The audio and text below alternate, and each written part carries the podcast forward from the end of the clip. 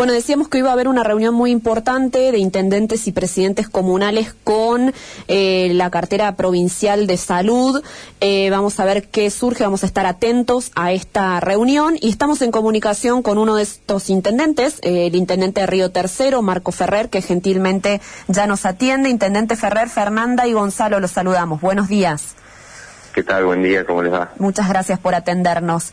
Bueno, queríamos saber con qué expectativas se, se van a plantear en esta reunión virtual que va a haber hoy, eh, en principio. Y la verdad que con muchas expectativas, porque todavía no tenemos el decreto, ¿no? Eh, este es el único país donde primero se anuncian las, las medidas y después se escribe la norma. Es una cosa media extraña eso. Deberíamos tener ya todo el instrumento legal para saber qué alcance tiene y, si realmente requiere que nosotros tengamos que adherir a las medidas o nos impone medidas. Eh, pero bueno, entiendo que para las seis de la tarde, cuando va a ser la reunión con el gobierno provincial, vamos a tener más claro el panorama y tendremos el texto del decreto para saber qué margen de acción tenemos. En el caso nuestro, nosotros hemos aplicado una restricción de una a siete de la mañana hace una semana y la idea es no movernos de ahí, eh, no modificar esos horarios.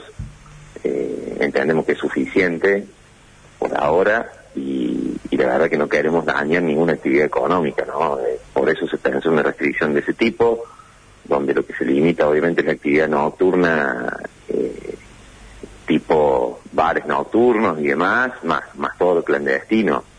Yo no creo que el sector gastronómico y los bares que hablen de día tengan realmente responsabilidad en la cadena de contagio, me parece que no está ahí problema. El problema lo tenemos en reuniones sociales y en la falta de cuidado.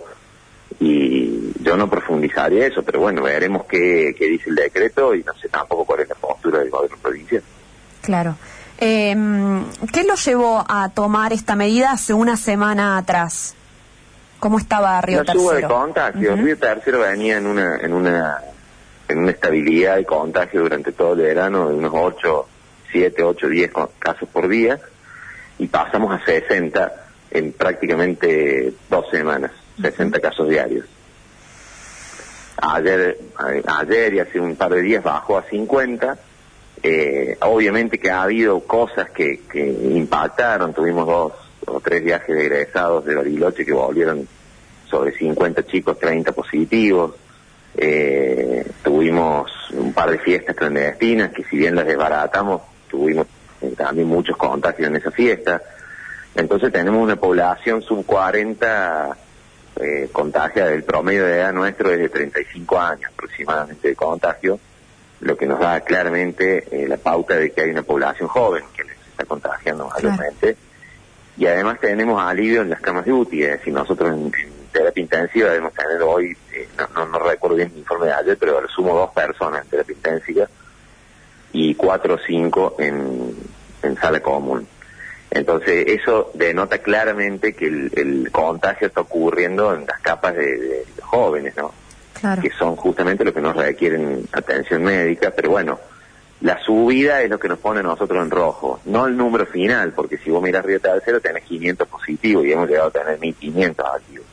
El tema es que el salto fue muy grande, entonces eso puso a tercero arriba como uno de los departamentos en rojo. Es un tema para atender, no es para subestimar, eh, hay que ocuparse, pero tampoco hay que hay que destruir la, economía de las ciudades porque la verdad es que no, no resisten otro impacto como el que fue el año pasado. ¿no? Eh, intendente, muchas veces se habla cuando se tienen que tomar medidas de este tipo, de restringir, de cerrar, eh, del costo político, ¿no? que nadie quiere asumir en su momento, que todos prefieren que al costo político lo corra o, lo lleve el que está por arriba, en el caso de los intendentes el, gobernador, en el caso de los gobernadores el presidente. Eh, usted avanzó en soledad la semana pasada tomando esta restricción. Eh, ¿Evaluó la cuestión política de eso? No se puede, porque es una es una cuestión de patas cortas, ¿no? Vos, vos podés evaluarlo políticamente y tomar la decisión en función de, de los tiempos políticos. Lo cierto es que la pandemia te demuestra con el correr del tiempo que te tira por tierra toda la, especulación. entonces, el, el presidente, recuerdo cuando tomó las primeras medidas, tenía una imagen de 70 puntos y a los seis meses estaba en el piso. Eh, esa circunstancia eh, es muy volátil, digamos. Nosotros, yo, yo no anuncio ninguna restricción, especulo políticamente. Me paro en la, en la flexibilización absoluta. Cabalga sobre eso y después se te muere alguien en un pasillo porque no tuvo respirador y la culpa es tuya. Claro. Entonces, digamos, ese, ese análisis político eh, es erróneo. Para mí nosotros cuando piloteamos una crisis tenemos que tomar decisiones y las decisiones cargan riesgo y cargan costos políticos, porque para eso estamos. Y hay momentos en los que uno puede especular políticamente con algunas decisiones de gobierno, pero cuando está en una crisis sanitaria donde se muere gente, eh, es muy vidrioso, digamos, ponerse a pensar en eso. Y yo creo que además demuestra debilidad. Por eso yo trato de acelerar, de tomar decisiones. Me puedo equivocar, indudablemente, todos nos equivocamos. El problema es que cuando vos dilatas, para mí, eh, que es lo que ha hecho este gobierno, que durante toda la semana estuvo especulando que sí, que no, que las cuatro, que las dos, que las diez de la noche, que hablamos con este, hablamos con el otro, gastronómico opina, opina de... Perdés autoridad. Entonces llega un momento donde ayer te escuchaba recién en, un editorial decir lo vi solo al presidente. El, tipo aparece solo, en, en una imagen casi de debilidad, eh, la gente se anima a desafiar la autoridad. Eh, yo veo en otros países del mundo, no digo que sea lo, lo ideal, pero cuando un presidente en otro país decide tomar una medida, anuncia un toque de queda, porque el toque de queda es una, es una herramienta constitucional que de alguna manera, si uno quiere que una restricción funcione en todo el país de la misma forma, y tiene que hacerse cargo de la responsabilidad de tomar la decisión. Porque si yo salgo en Río Tercero y digo, bueno, eh, ciudadanos, cada uno decida cómo va a aplicar esta restricción que yo voy a anunciar, y bueno, digamos, no tiene mucho sentido la, la medida, la medida para que tenga resultados. Si uno confía en lo que está decidiendo va a dar resultados, tiene que hacerlo con firmeza. Yo confío en la decisión que tome, creo que es la mejor forma que nosotros podemos controlar la población de noche y que podemos evitar lo clandestino, donde para mí está la mayor parte del problema. Ahora, eh, si yo dudo de mi propia decisión, es donde empezamos a, entrar en grises, eh, y en una situación de crisis los grises eh, juegan o conspiran en contra de uno. Puede pasar, puede pasar en cierto punto que la suerte te ayude y se destrabe el conflicto, ¿no? Y de repente se vacune el 80% de la población y bueno, se haya solucionado el problema. Pero si te sale mal, toda esa especulación política eh, no hace más que, hundirte más en el problema, ¿no? Y la gente en cierto punto también tiene un análisis más más llano eso, ¿no? Yo no creo que no, todos ignoren que nosotros especulamos políticamente. La gente se da cuenta cuando nosotros estamos manejando los tiempos y se enoja. Entonces me parece que en tiempos de crisis eh, la responsabilidad del que gobierna es tomar decisiones rápido y, salir rápido de la crisis. Eh, sea cual fuere, ¿no? Y esta es una sanitaria y hay que hay que tratar de estar al frente y bueno, si hay un costo después se explicará y se, le buscará la forma. Nosotros tenemos relación directa con los vecinos. Vamos, ponemos la cara, le explicamos, hicimos esto por esto, sí, me equivoqué, me fue mal y bueno, son los riesgos de la profesión. Claro. Mm, quería preguntarle qué información le va a requerir usted como intendente a la cartera de salud de la provincia. ¿Tienen dudas de cómo va a seguir eh, en cuanto a vacunación? ¿Qué, qué, información necesita usted como intendente que, le provea la, cartera provincial? Para nosotros es fundamental saber eh, si vamos a contar con las dosis suficientes para la población de riesgo y, si pudiéramos medianamente saber en qué tiempo. Porque es ahí donde tenemos el mayor problema, ¿no? De la saturación del sistema. Después, eh, sin ese riesgo y, teniendo garantías de que cualquier persona que se enferme va a ser atendida por un profesional y va a tener una cama, de alguna manera podemos empezar a, normalizar, entre comillas, el, tránsito de nuestras vidas y el tránsito de la vida en las ciudades. Pero eh, entiendo o supongo que no, no existe esa certeza, ¿no? De cuándo va a, haber vacunas o cuándo va a estar medianamente resuelto el problema de los adultos mayores. Nosotros tenemos un padrón de más de 10.000 en la ciudad de Río Tercero, personas adultos mayores, y, y llevamos vacunado aproximadamente la mitad. Eh, todavía falta, falta bastante, Eh, y bueno, eh, sería lo más importante, sería la información más importante. Dudo que, que exista esa información o que haya certeza al respecto. La, la provisión de vacunas estuvo estuvo bien porque hubo algunos intendentes, me parece que especialmente de localidades más pequeñas, ¿no? Que en las últimas semanas estuvieron reclamando de que se había discontinuado la llegada de vacunas, que estuvieron varios días sin recibir dosis. ¿Cómo fue el caso Hubo de una, Tercero? Y si una sabe... decisión, sí, perdón, te interrumpí. No, Hubo no, una no. decisión del gobierno eh, provincial en un momento de mandar más vacunas a los centros urbanos más grandes, a las ciudades más grandes. La verdad que no, en, términos sanitarios yo no puedo discutir eso. Eh, en cierta forma uno coincide, porque también es lógico que las vacunas vayan a donde la cuestión está complicada. Eh, si hay ciudades que están en cero y que pueden aguantar eh, a lo mejor un tiempito más porque no tienen contagios, porque están en una zona blanca o porque por su situación de geográfica, digamos, dentro de la provincia, normalmente los contagios no llegan, eh, me parece más lógico y más razonable que se inocule a la población de las ciudades más grandes que por ahí tenemos un problema mucho más serio, ¿no? Está, está claramente el mapa del país este, marcando dónde se producen los mayores problemas y en los grandes conglomerados urbanos. Entonces, me parece lógico que ataquemos ahí primero y después vayamos derivando a medida que haya, que haya necesidad. Pero también entiendo que entiendo la postura de, de los que están en ciudades más chicas y que dicen, bueno, yo tengo, yo por qué mis, mis ciudadanos no van a recibir la vacuna. Bueno, es un tema difícil de discutir porque es un bien escaso. Cuando uno se enfrenta a esta situación y tiene una vacuna que es un bien tan preciado y que además un bien, aparte de ser preciado, es escaso, eh, estas discusiones son, son, están a la orden del día. ¿no? Claro. Yo la última pregunta que tengo es cómo son los testeos en Río Tercero, porque hay hay personas de pueblos más chicos que vienen a Río Cuarto y se asombran de que uno puede ir gratis con síntomas, sin síntomas, con dudas a un puesto municipal y testearse acá. Eh, en otras poblaciones más chicas hay que ir al hospital. Si tenés síntomas, te hacen el testeo o no. Si lo querés saber, tenés que pagar. ¿Cómo es en Río Tercero la cuestión testeos? No, acá es absolutamente gratuito, lo hace el municipio y lo hace el hospital.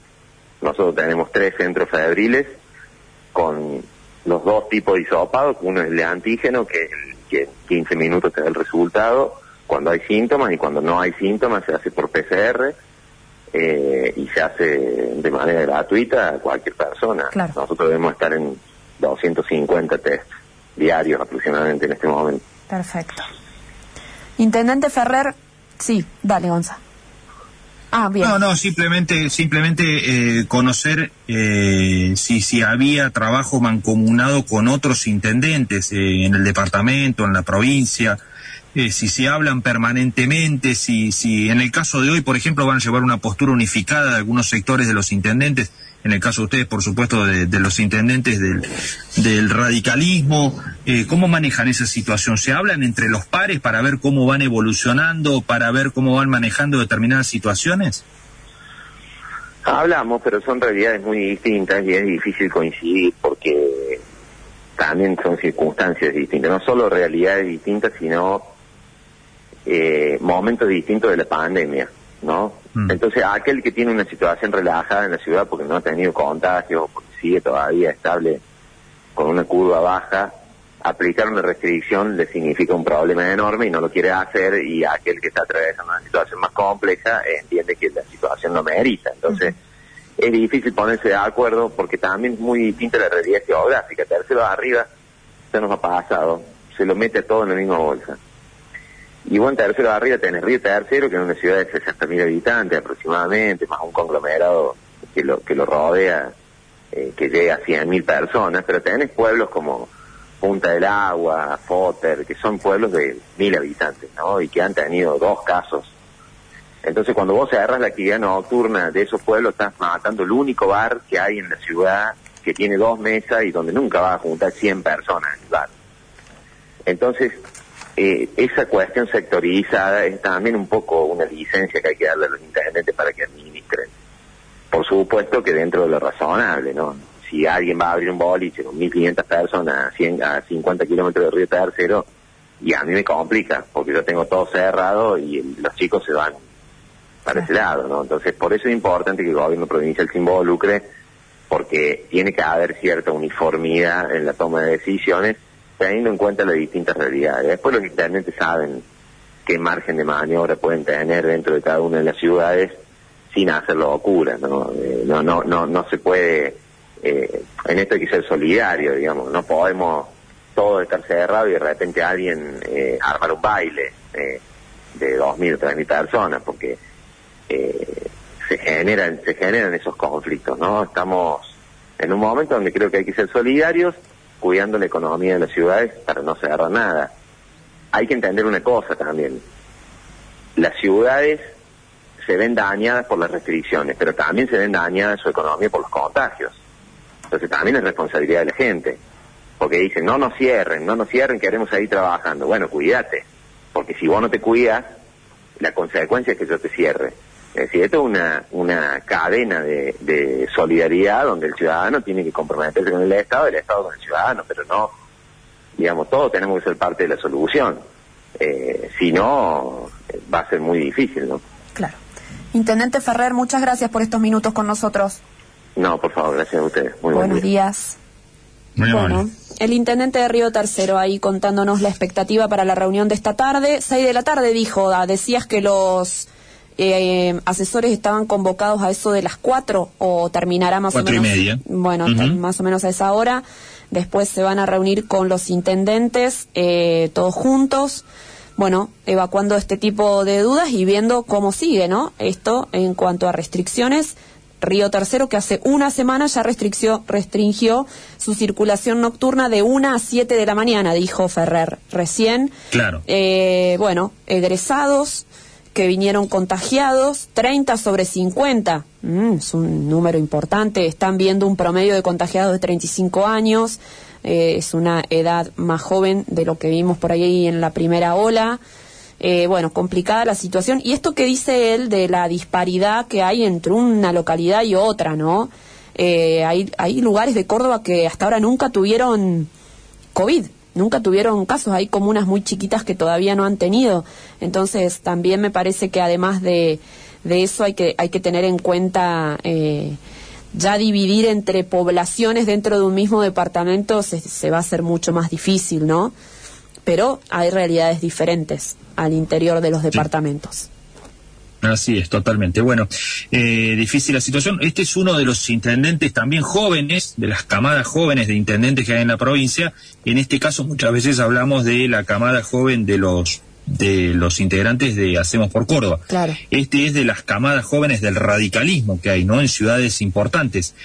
Eh, estaba pensando rápidamente si no es el intendente radical de una de la ciudad más grande que estén gobernando, ¿no? En la provincia de Córdoba posiblemente sea él, se me está escapando alguno, pero me parece que las ciudades grandes están en manos del peronismo, caso de Córdoba capital, Río Cuarto, San Francisco, Villa María, me parece que Ferrer debe ser el intendente más importante que tiene el radicalismo en la provincia de Córdoba hoy por hoy. Claro, claro, sí. Eh, pienso rápido y coincido, así que debe ser, debe estar en, esa categoría. Así que, eh, bueno, es uno de los intendentes eh, que está ahí gestionando una de las localidades más importantes de la provincia.